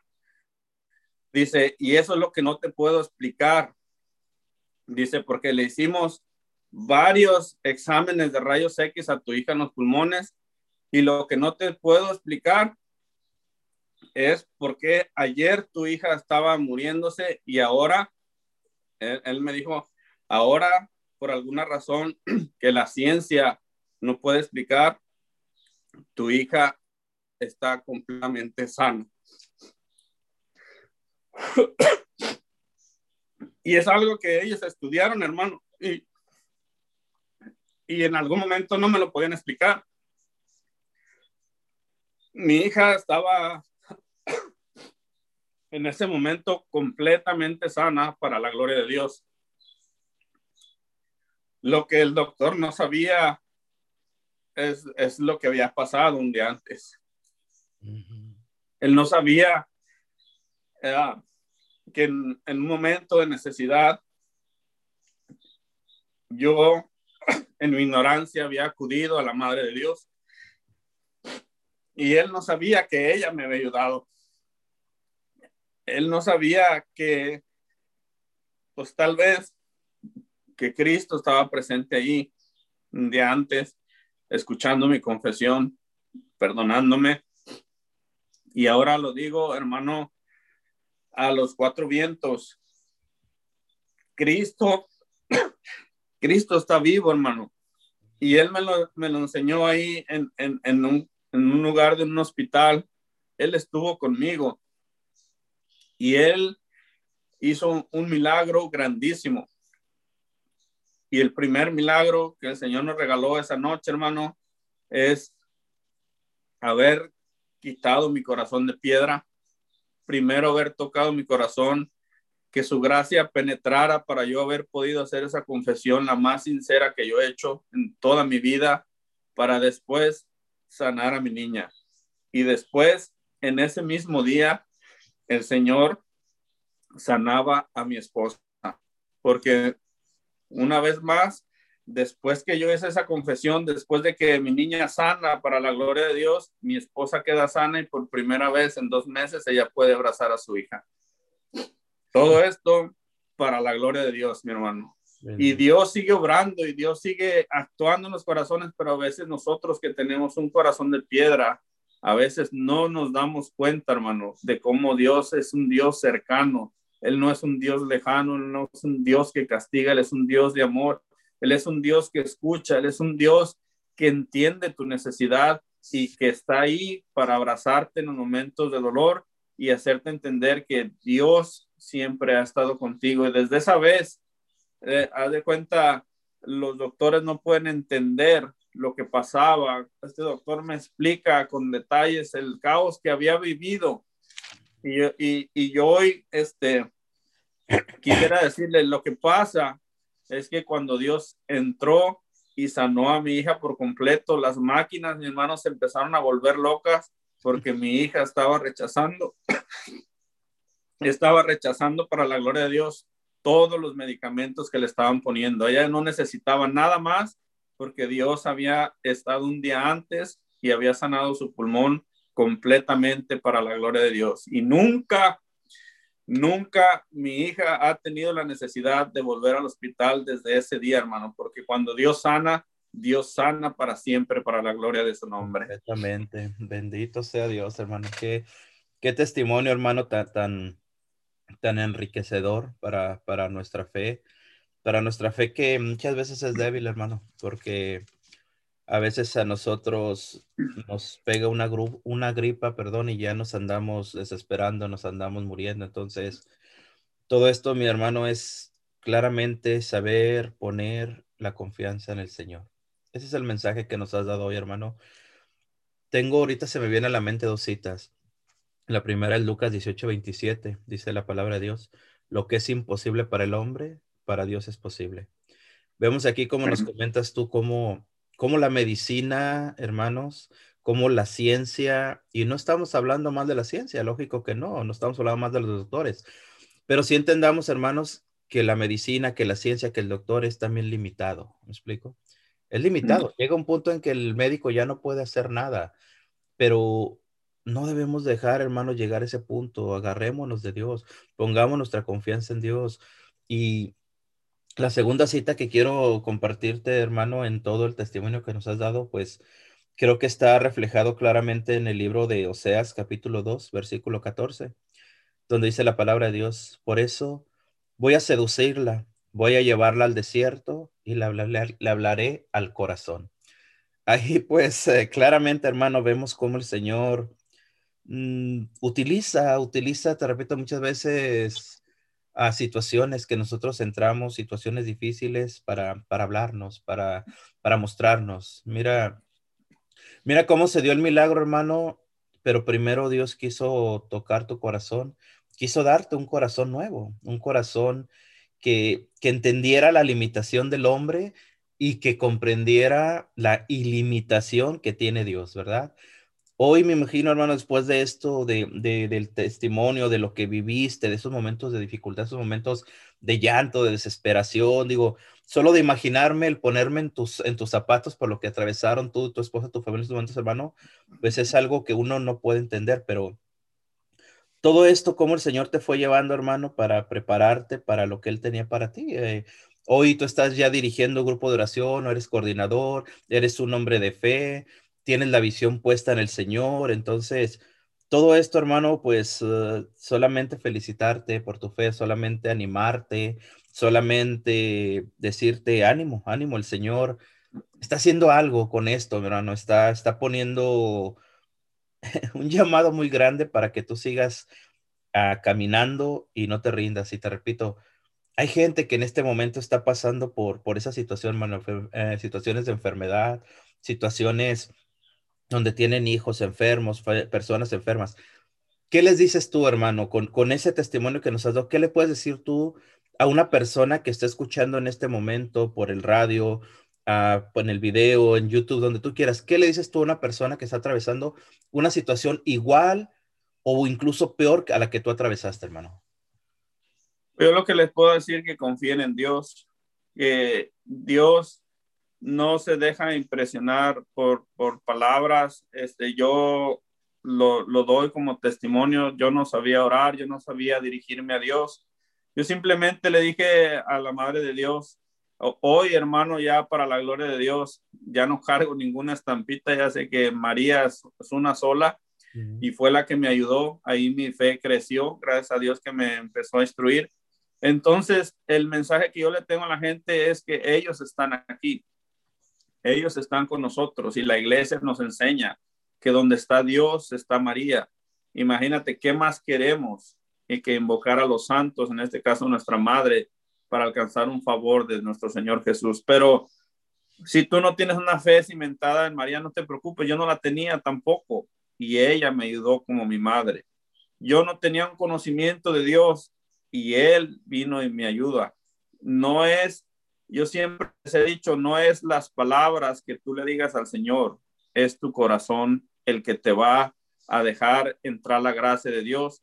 O simplemente muchas personas dicen, ¿por qué Dios no me concedió este milagro, si para él es bien fácil, pues sí, pero tu, tu intención estaba torcida, tu intención no era darle la gloria a Dios. Entonces, lo que yo les digo a esta gente, no importa lo que tú estés pasando, no importa si tú tienes un hijo está en el alcoholismo, en las drogas, o si, está, si estás viviendo una soledad. En Estados Unidos, hermanos, se vive una gran soledad. Aquí fue donde inventaron la palabra de la depresión, porque es lo que causa la soledad los vacíos en el corazón te llevan a la depresión. Yo solamente les puedo decir, llénate de Dios, llénate de Cristo, esos vacíos se van a ir. Eh, y yo no quiero decir o contradecir, como tú dices, a la ciencia, la depresión no existe, existe mientras haya vacíos en tu corazón. Cuando Dios está ahí, solamente hay gozo, solamente hay alegría, solamente hay confianza de que aunque el mundo se esté cayendo, tú estás sostenido por aquel que creó el mundo por aquel que está vivo y por aquel que nos sostiene a todos. No es eh, este, los millones de dólares que tengas para que duermas en paz, es la paz que viva en tu corazón para que descanses bien. El descanso lo da Dios, no lo da eh, tener una estabilidad económica, no lo da no tener problemas con nadie, porque hasta eso yo no me metía con nadie, pero yo no dormía en paz. Hoy soy una de las personas que puedo dormirme con mi conciencia tranquila y levantarme en la paz del Señor porque trato de hacerlo mejor y me equivoco muchas veces, soy humano, pero tú que me estás escuchando no sabemos qué es la necesidad que tú tienes, pero Dios sí lo sabe. Dios estuvo ahí, aunque mucha gente me abandonó en ese momento, Dios lo permitió para hacerme entender que del único que tengo que poner mi confianza es en Dios. Así es de que tú, hermanito que me estás escuchando, cualquier tipo de problema que tengas, ponlo en las manos de María, ponlo en las manos de Jesús y cree, porque en el momento que Dios llega a mi vida, donde me sale el encuentro, mi fe, hermanitos, yo no sé dónde estaba enterrada, porque no sé, yo no, ni siquiera sabía que yo tenía fe pero Dios vino y, la puso en su lugar en mi corazón. Y yo tenía un dicho también, hermano, que usaba mucho los dichos que aprendemos en la calle, que para todo hay solución menos para la muerte. Tú que me estás escuchando, yo te digo, ese dicho no existe porque la solución para la muerte se llama Jesús. Él me lo demostró cuando para muchas, para muchas personas mi hija no tenía solución. Mi hija está completamente sana para la gloria de Dios después de 13 años. Ella sigue haciendo su vida normal y es un testimonio vivo que me acuerda que tenemos que proclamar las grandezas de Dios donde quiera que vayamos y decirle al mundo que Cristo está vivo, que Cristo te entiende, que Cristo te sostiene, te abraza, te consuela. Solamente tienes que mencionar su nombre, decirle, Señor, tengo esta necesidad, no te conozco, pero necesito de ti. Las palabras que yo le dije a la Santísima Virgen María y fueron suficientes para poderle arrancar tres milagros en uno al corazón amantísimo de Jesús. Amén. Gloria a Dios. Bueno, pues uh, muchísimas gracias, hermano. Muchísimas gracias por tu tiempo. Gracias por, por compartirnos este, este bello testimonio. Y te repito, pues gracias por, por ese, ese ánimo que nos has dado, hermano, a seguir avanzando en la fe, a seguir confiando en el Señor y poner nuestra, nuestra mirada firme en el Señor y saber, como seguido les digo, hermanos, saber que en cada situación que atravesamos, el Señor quiere sacar algo para nosotros, un bien espiritual. Así que, pues nuevamente, hermano, muchísimas gracias, hermano Eddie. Dios te bendiga, te siga llenando de sabiduría, te siga llenando de ese ánimo para seguir evangelizando. Y pues que el Señor bendiga todos tus proyectos que tengas y todos los planes que hay en ti. Que bendiga mucho a tu familia, hermano. Personalmente los conozco y son unas personas que quiero mucho en el amor de Jesús. Solamente el Señor sabe lo que, lo que ha puesto, ¿verdad? La parte de la amistad. Entonces, pues que Dios te bendiga, hermano, y muchísimas gracias por estar con nosotros hoy aquí en Oración, Salud y Vida. Amén, hermanito, muchas gracias por la oportunidad. Y sabes que aquí tienes tu casa cuando gustes, aquí te recibimos con los brazos abiertos. Gracias a todas las personas que escucharon ese testimonio, esperamos que les haya servido y sobre todo a la juventud. Hermanito, tú que me estás escuchando, tú que eres joven y tienes el, el, la dicha de escuchar este testimonio, no pongas la confianza en tus amigos, busca al Señor Jesús y Él va a llenar todos tus vacíos. Ármate de valor, habla con tus padres y diles, no me des lo mejor, lo mejor viene de ti, dedícame tiempo, el dinero después va a venir. Este es algo que, que en este país también ha pasado mucho, principalmente las, en las familias hispanas. Trabajamos demasiado para darle a los hijos, llenarlos de lujos, pero los vacíos están creciendo abundantemente en las familias. Entonces, animemos a los padres a, que tengan más contacto con los hijos este, yo les digo a mucha gente, yo tal vez nunca podré darles algún, algún, este, si yo me voy, jamás podré darles una riqueza a mis hijos, pero lo, lo que yo quiero dejarles a ellos es una persona que lucha, que se entrega por las cosas del Señor, que lo miran orando, que lo miran adorando, que lo miran comulgando, que lo miran confesándose. Ese es el mejor tesoro que tú le puedes dejar a tus hijos, pues eso es parte de la llave que nos va a abrir las puertas del cielo. Así de que para todos los que nos escuchan, muchas gracias. Gracias por esta oportunidad. Que Dios los siga bendiciendo. Y recuerden que a mí Dios me quitó todos mis amigos, pero me dio una gran familia. La familia de mi hermano Guillén, muchos hermanos en Cristo que tenemos por muchos lados y esta gran familia de los ángeles de Dios. Así es de que Dios ha suplido esa falsa amistad que teníamos por verdaderos hermanos que nos echamos la mano unos por otros. Así que muchas gracias, que Dios los bendiga y ánimo hermanito, buen trabajo en tu programa y bendiciones para todos. Listo, hermano. Muchísimas gracias. Gracias, hermanos. Vuelvo a repetir, oración salud de vida. Gracias por estar con nosotros. Vamos a escuchar una alabanza y en un momento regresamos ya para despedir el programa el día de hoy aquí en oración, salud y vida. Mil bendiciones, hermanos.